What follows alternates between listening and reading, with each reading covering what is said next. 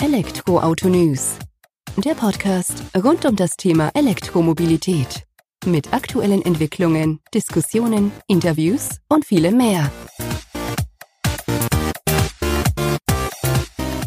Servus und herzlich willkommen bei einer neuen Folge des Elektroautonews.net Podcasts. Ich bin Sebastian und freue mich, dass du auch diese Woche wieder eingeschaltet hast, wenn es rund um die Themen E-Mobilität und E-Autos geht. Wie du es gewohnt bist, gibt es exklusive, interessante Einblicke hinter die Kulissen. Und diese Woche mit einem ganz besonderen Gast hier im Podcast, Andreas Scharf, der CCO von Byton, ist bei uns zu Gast gewesen, beziehungsweise habe ich ein Telefonat mit ihm gehabt am Donnerstag. Und wir haben uns ein bisschen über den M-Byte unterhalten, die Markteinführung, was alles noch vor der eigentlichen Markteinführung, Vorbestellphase vonstatten geht, was uns erwartet und wie Byton an sich die Zukunft der eigenen Marke und der eigenen E-Autos sieht. Ganz interessante Eindrücke, die man da doch nochmal wiedergespiegelt bekommt. Und ich bin mir sicher, die ja, 18 bis 22 Minuten, die wir da zusammengeführt haben oder miteinander gesprochen haben, geben dir auch interessante Einblicke in die ganze Entwicklung bei beiden. Die erst im nächsten Jahr oder schon im nächsten Jahr mit dem M-Byte in China starten, ein Jahr später dann nach Europa kommen, dort dann vor allem Norwegen, Euro, äh, Norwegen, Deutschland, Holland, Frankreich mit den ersten E-Autos bedienen, bevor man dann sich auch in die anderen Ländern der von Europa verbreitet.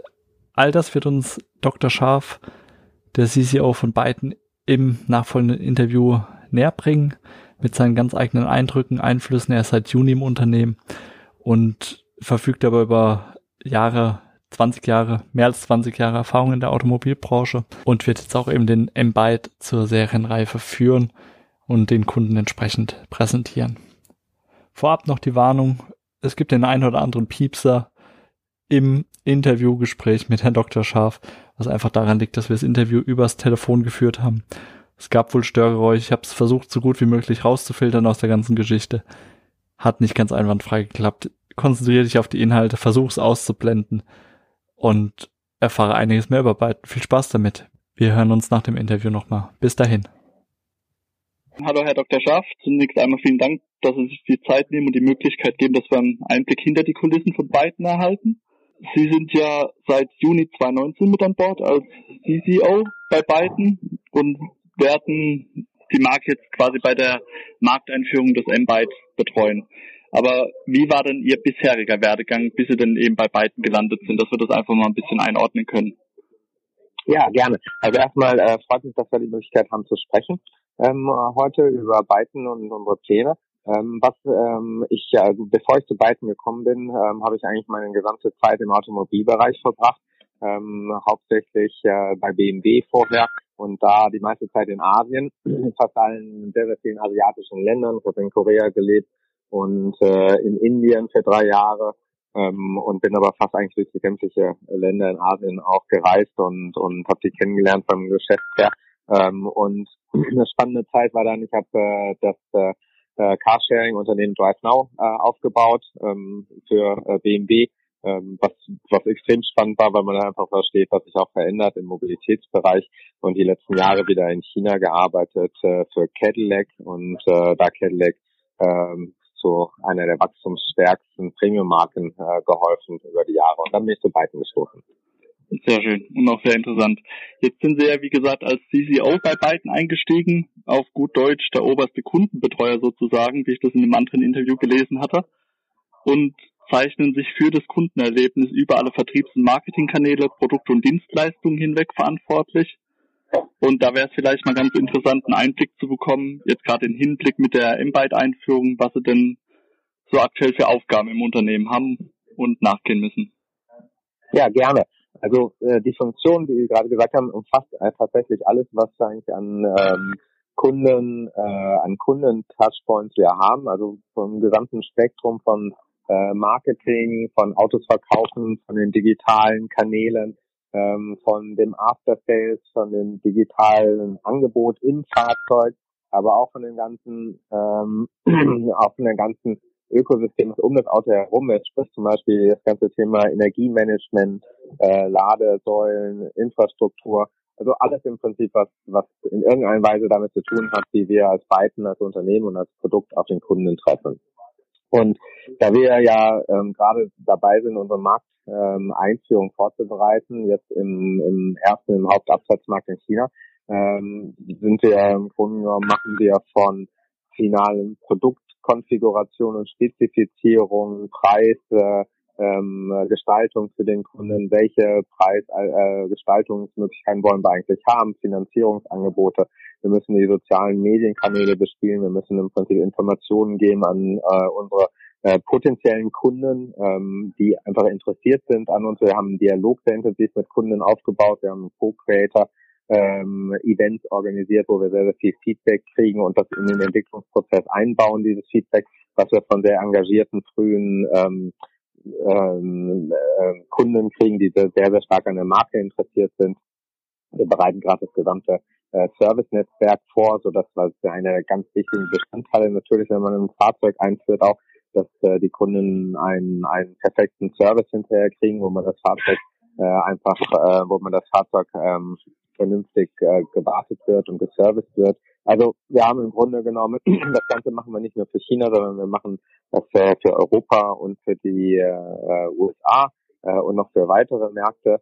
Ähm, also sind gerade ziemlich beschäftigt. Und gerade in Europa äh, haben wir ja nach dem IAA-Auftritt ähm, unglaublich ähm, starkes Feedback bekommen für das Fahrzeug und sehr, sehr viel Interesse in Europa und dadurch haben wir auch sehr, sehr viele Gespräche im Moment mit verschiedensten Handelspartnern in Europa, die daran interessiert sind, das Auto in Europa für uns ähm, dann auch anzubieten und zu vertreiben. Ja, hört sich doch nach einer großen Herausforderung an, der Sie sich da gerade aktuell stellen müssen. Jetzt äh, haben Sie Europa gerade als Beispiel genannt und das ist ja für uns auch besonders interessant. Da sind ja die Vorbestellungen erst ab Ende nächsten Jahres geplant, soweit ich das mitbekommen habe. Die Auslieferung dann ab Mitte 2021. Also wir haben da noch gut anderthalb Jahre, bis der M-Byte dann tatsächlich auf der Straße zu sehen ist. Und da jetzt die Frage, kann man denn die Vorfreude noch so lange aufrechterhalten? Ja, ich glaube, das kann man, weil das, was wir, das, was wir bislang ja mitbekommen, ist, dass äh, die äh, Menschen, die das Fahrzeug wirklich sehen, ähm, unglaublich begeistert sind davon. Also wir haben äh, fantastische Reaktionen gesehen in Frankfurt. Ähm, ich muss sagen, ich bin ja jetzt auch seit über 20 Jahren im Automobilumfeld tätig. Ich habe selten äh, so viele euphorische Reaktionen auf, auf ein Produkt gesehen in, in, in, im Automobilbereich. Insofern glaube ich, ähm, dass wir sehr viele äh, Fans kreiert haben, gar nicht äh, die, die extrem interessiert sind an dem, was wir gerade machen. Das liegt natürlich daran, weil das auch ein absolut einmaliges Produkt ist, was es halt in der Form nirgends anders gibt, was es vor Dingen im ganzen Automobilbereich noch nie gibt. Ja, das ist ja gerade das, das, was die Menschen so unglaublich fasziniert, dass sie das, was sie eigentlich erleben täglich, in ganz vielen anderen Bereichen, nämlich Einfachheit der Nutzung, ja, äh, über, also überraschende Einfachheit eigentlich, ja, die ihnen das Leben erleichtern, ja, plötzlich in ein Fahrzeug schaffen umzusetzen. Das hat es noch nie gegeben. Und äh, das ist im Prinzip das, was die Leute so unglaublich begeistert. Und deswegen werden wir auch einen Weg finden, dass wir ähm, die Menschen, die da dran und die potenziellen Kunden, die daran interessiert sind, dass wir den äh, über die nächsten Monaten genug Updates geben über den Fortschritt, den wir machen. Ähm, und wir werden uns sicherlich, äh, werden sicherlich uns äh, positiv und dadurch tragen durch diese, durch diese Zeit, bis das Fahrzeug dann endlich auch in Europa kommt. Ja, das hört sich sehr interessant an. Gerade diese überraschende Einfachheit der Nutzung haben Sie angesprochen. Und dann wird natürlich einen großen Teil dazu beitragen, dass wir ja nicht nur ein Auto sozusagen auf die Straße bringen, sondern ein digitales Erlebnis, wie Sie es ja auch genau. schon bezeichnet haben. Ja, ganz genau. Das ist eigentlich das ja das Wichtigste. Als wir vor dreieinhalb Jahren mehr angefangen haben, die Firma zu gründen, wussten wir damals eigentlich sehr genau, ähm, was wir nicht wollten.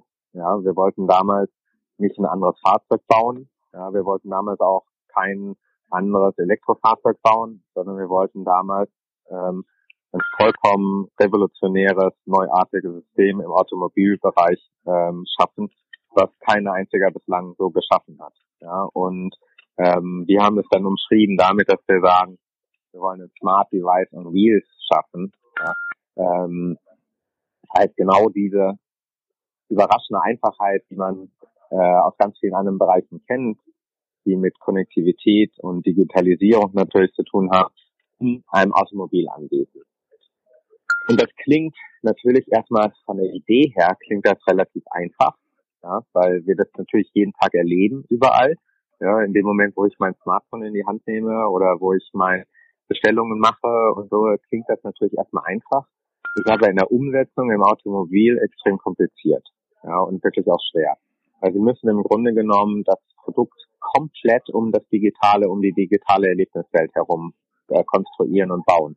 Ähm, das geht nicht nur darum, dass sie irgendwie einen Bildschirm in einem Fahrzeug integrieren, ne, sondern da geht es darum, dass sie das gesamte Fahrzeugkonzept und ihre gesamte Firma eigentlich um das digitale Erlebniskonzept herum äh, aufbauen. Also das muss wirklich ein ganz radikaler Schritt, ähm, weil das fängt sowohl beim Fahrzeugkonstruktion und Design an, wenn Sie sagen, Sie haben einen 48 Inch äh, äh, Screen im ja. Fahrzeug, dann müssen Sie das gesamte Fahrzeug in den Screen herum designen. Dann fangen Sie nicht an, ein Fahrzeug äh, zu designen und bauen dann an irgendeiner Stelle ein Screen ein, sondern Sie fangen an, einen Screen zu haben und das gesamte Fahrzeug da drumherum zu bauen. Ja, ähm, und das heißt zum Beispiel, dass bestimmte technische Komponenten nicht da sein können, wo sie sonst sind, ja, dass sie Platz schaffen müssen, um im Prinzip zum Beispiel um die ganze ähm, Air Conditioning Einheit, die musste bei uns im Prinzip nach vorne wandern, hinter die Firewall, weil sie Platz brauchen, um den Screen äh, genau da im Cockpit äh, an der Stelle bauen zu können, weil sie es normalen Fahrzeug überhaupt gar nicht haben. Ja, und, das, und sie müssen genau die richtige Position natürlich haben. Das hat Auswirkungen auf Sitzpositionen, Lenkradwinkel und so weiter und so fort. Ja, also will heißen, wenn Sie nicht wirklich mit der Radikalität ein Fahrzeug konstruieren, werden Sie niemals in der Lage sein, so ein digitales Erlebnis zu schaffen. Das hört sich vollkommen nachvollziehbar an. Ich durfte das Fahrzeug ja auch schon live sehen und kann das auch ähm, definitiv so unterstreichen, dass da dieser Ansatz auch gelebt wurde von Beginn an. Ist ja aber nicht nur so, dass ihr das Produkt an sich, also das Fahrzeug an sich komplett neu erdacht habt, radikal neu gedacht habt auf einem weißen Blatt Papier, sondern ihr geht ja auch den gleichen Weg dann beim Vertrieb. Der setzt ja auch auf ein anderes Vertriebsmodell, wie man es heute schon von den, ich sag mal, alteingesessenen Automobilherstellern kennt, äh, sondern setzt da eben auf das sogenannte hybride Vertriebsmodell, das jetzt mit beiden, äh, mit dem M-Byte auf den Markt kommen soll. Können Sie da vielleicht ein paar Worte dazu verlieren, wie, wie man sich da von den derzeitigen Herstellern unterscheidet? Ja, auch bei dem Vertriebsmodell ähm, wollen wir ganz klar neue Wege beschreiten. Wir wollen eigentlich die guten Sachen, die man kennt aus dem Automobilbereich, äh, wollen wir eigentlich äh, verbinden und im Prinzip das, was man lang kennt, äh, was äh, weniger gut ist, wollen wir vermeiden. Äh, sprich, wir haben ein, ein Direktvertriebsmodell. Ähm, das heißt, der Byton verkauft das Fahrzeug direkt an den Endkunden. Äh, wir nehmen aber die Hilfe von äh, Partnern in Anspruch, ähm, die uns im Prinzip bei dem Verkauf ähm, und beim Service des Fahrzeugs helfen. Das ist deswegen so wichtig, weil sie einen ganz professionellen Aftershave haben müssen mit Partnern, die auch genau ein Fahrzeug wirklich professionell servicen können. Das ist im Prinzip der Schwachpunkt von den gesamten neuen Anbietern im Markt, ähm, die nämlich genau da ein starkes Defizit haben. Und um das zu vermeiden, wollen wir den Anspruch nehmen von Partnern, die wir, mit denen wir zusammenarbeiten. Diese werden den Service für das Fahrzeug übernehmen. Die werden auch die physischen ähm, Showräume bauen. Ähm, und äh, das heißt, wenn ein Kunde physisch das Auto test, äh, testfahren möchte, dann wird das über diese unsere Partner ähm, angeboten werden. Und gleichzeitig, wenn jemand zum Beispiel nur online das machen möchte, kann er das genauso. Weil wir haben eine komplette Integration von einem Online-Vertriebsweg mit diesen Offline-Vertriebswegen. Äh, und diese Offline-Vertriebswege werden eben unterstützt und gemacht durch unsere Partner. Und da haben wir ähm, großes Interesse in Europa ähm, gesehen. Und wir haben sehr, sehr professionelle Partner, mit denen wir gerade ähm, sprechen. Und da freue ich mich extrem, gemeinsam äh, beide in Europa zu entwickeln mit diesen Partnern. Genau, also das mit den Partnerschaften hatten wir jetzt auch letzte oder vorletzte Woche in den Medien lesen dürfen, dass man da eben auch erste Schritte geht, erste Partnerschaften auch geschlossen hat und eben auch auf dem Weg ist, weitere Partnerschaften zu schließen. Besteht diese Vertriebsstruktur dann in China schon? wenn das Fahrzeug dort früher auf den Markt kommt oder ist man da auch erst noch, ich sag, auf dem Weg Partnerschaft zu schließen und das auf den Weg zu bringen? Nein, in der Tat, in China kommt das Fahrzeug sehr früher. Insofern sind wir in China natürlich auch weiter. Ja, die Partner sind in China alle ausgewählt. Äh, wir haben auch einen klaren Entwicklungsplan.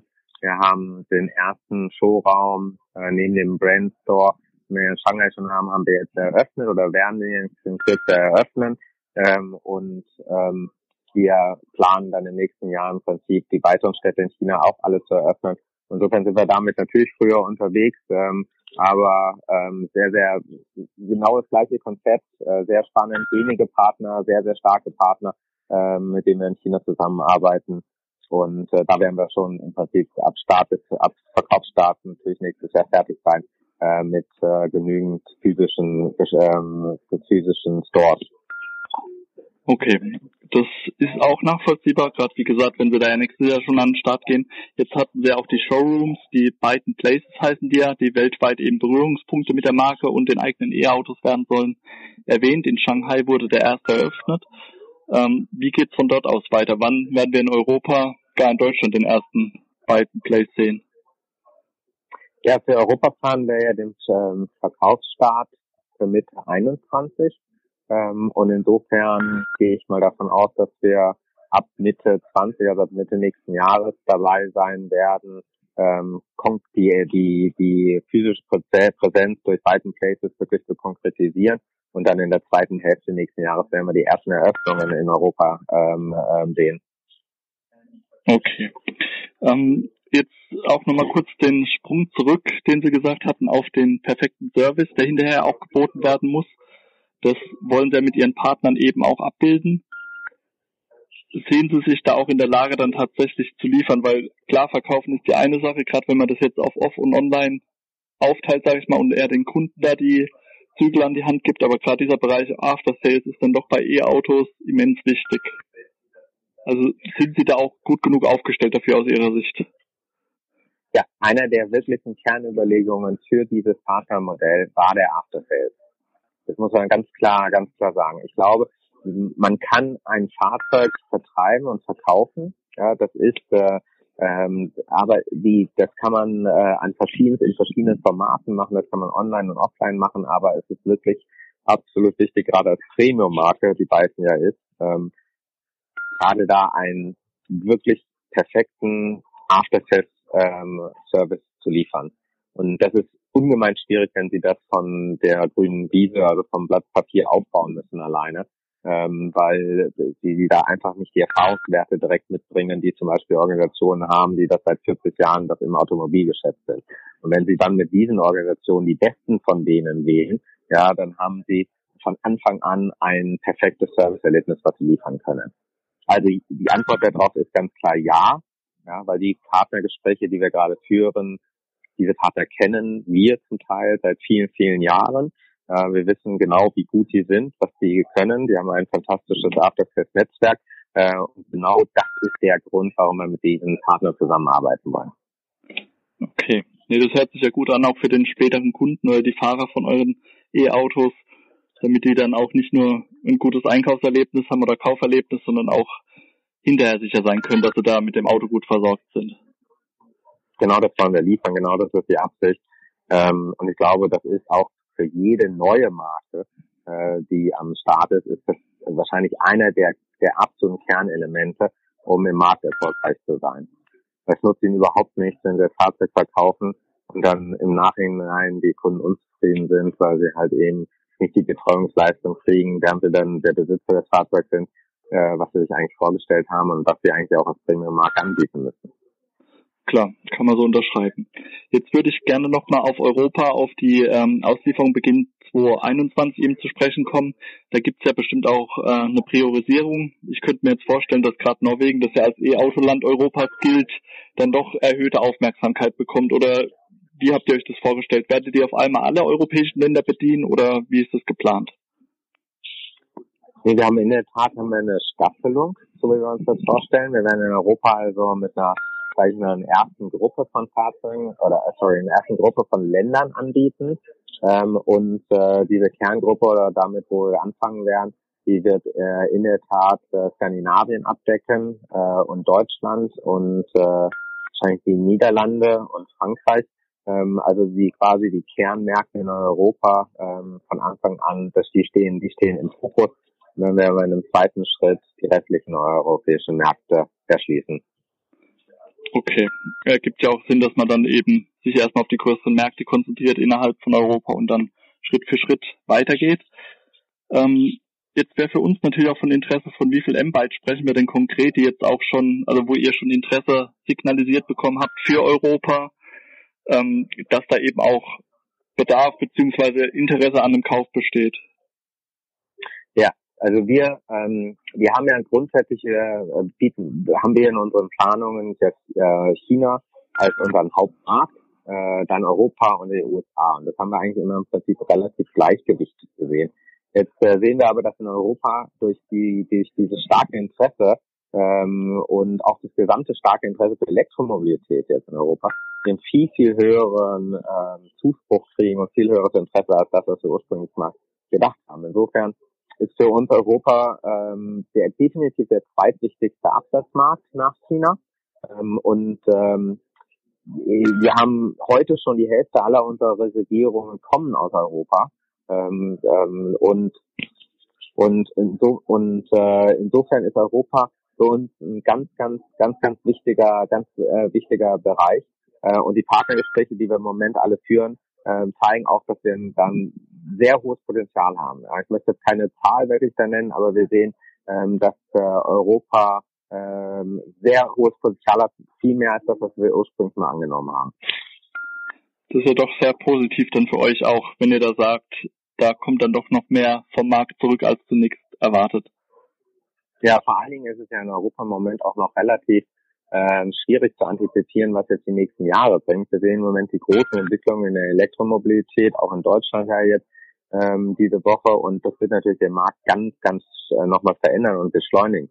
Und genau da drin wollen wir ja jetzt im Prinzip ein, ein Produkt anbieten, was kein anderer in der Form anbieten kann, mit einer Preisposition, die für Europa ähm, extrem attraktiv ist.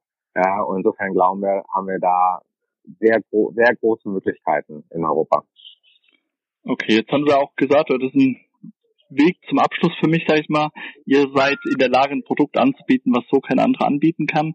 Heißt es, ihr habt auch eine komplett andere Zielgruppe wie andere Marktteilnehmer oder wie würde man die denn bei euch beschreiben? Unterscheidet die sich vielleicht sogar zwischen China und Europa? Wer ist also euer M-Byte-Käufer? Ja, ich glaube, ich glaube, wir haben keine ähm, andere Zielgruppe. Ich glaube, das, was wir sehen, ist, äh, wenn man an Entwicklungen anguckt, äh, wenn man sich Entwicklungen anschaut, die ähm, jetzt äh, bei Wettbewerbsfahrzeugen, wer kauft diese Fahrzeuge? Wir sehen im Moment, dass wir nicht, wir können nicht hingehen und im Prinzip angucken, okay, das ist der Elektromarkt und da nehmen wir fünf oder zehn Prozent von, äh, glauben wir, dass wir beiden verkaufen können, sondern wir werden diesen Markt gestalten. Wir werden diesen Markt äh, nach vorne bringen. Wir sehen ganz klar, dass mit den Angeboten, die im Markt sind, den wenigen, die wir haben, ja, dass diese Käufer, ähm, viele Käufer von den klassischen Verbrennungsmotoren auf Elektrofahrzeuge umschwenken werden.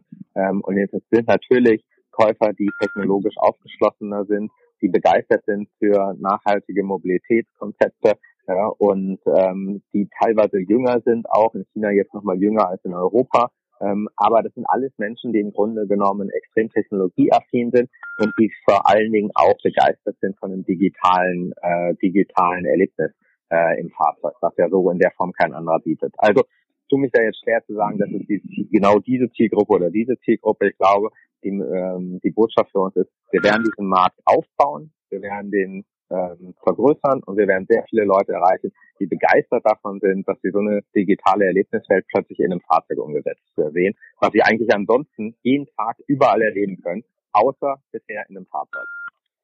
Ja, dann vielen Dank, Herr Dr. Schaff, für die Einblicke hinter die Kulissen von beiden. Ich denke, da haben wir doch einiges jetzt wieder gelernt und werden es weiter beobachten vielleicht können wir uns ja in naher Zukunft dann noch mal in einem halben, dreiviertel Jahr austauschen, wie ihr denn jetzt weitergegangen seid von den Schritten her. Wunderbar. Ich freue mich, ähm, bedanke mich für das Interview und freue mich vor allen Dingen darauf, wenn wir das nächste Mal wieder sprechen und ich Ihnen äh, die nächsten Neuigkeiten von beiden geben kann. Sehr gerne. Vielen Dank. Das war sie also schon wieder die aktuelle Folge des Elektroautonews.net Podcast. Wie gesagt, mit Andreas Scharf, Dr. Andreas Scharf, dem CCO von Byton, im Gespräch mit vielen interessanten Eindrücken, wie ich immer noch finde. Ich hoffe, dir hat die Folge auch Spaß gemacht, du wurdest gut unterhalten und würde mich freuen, wenn du eine positive Bewertung auf iTunes und Co. hinterlässt für uns, damit wir einfach die E-Mobilität noch ein wenig mehr in die Welt hinaustragen können. Vielen Dank dafür. Vielen Dank, dass du diese Woche wieder eingeschaltet hast. Wir hören uns nächste Woche wieder. Bis dahin, mach's gut. Ciao.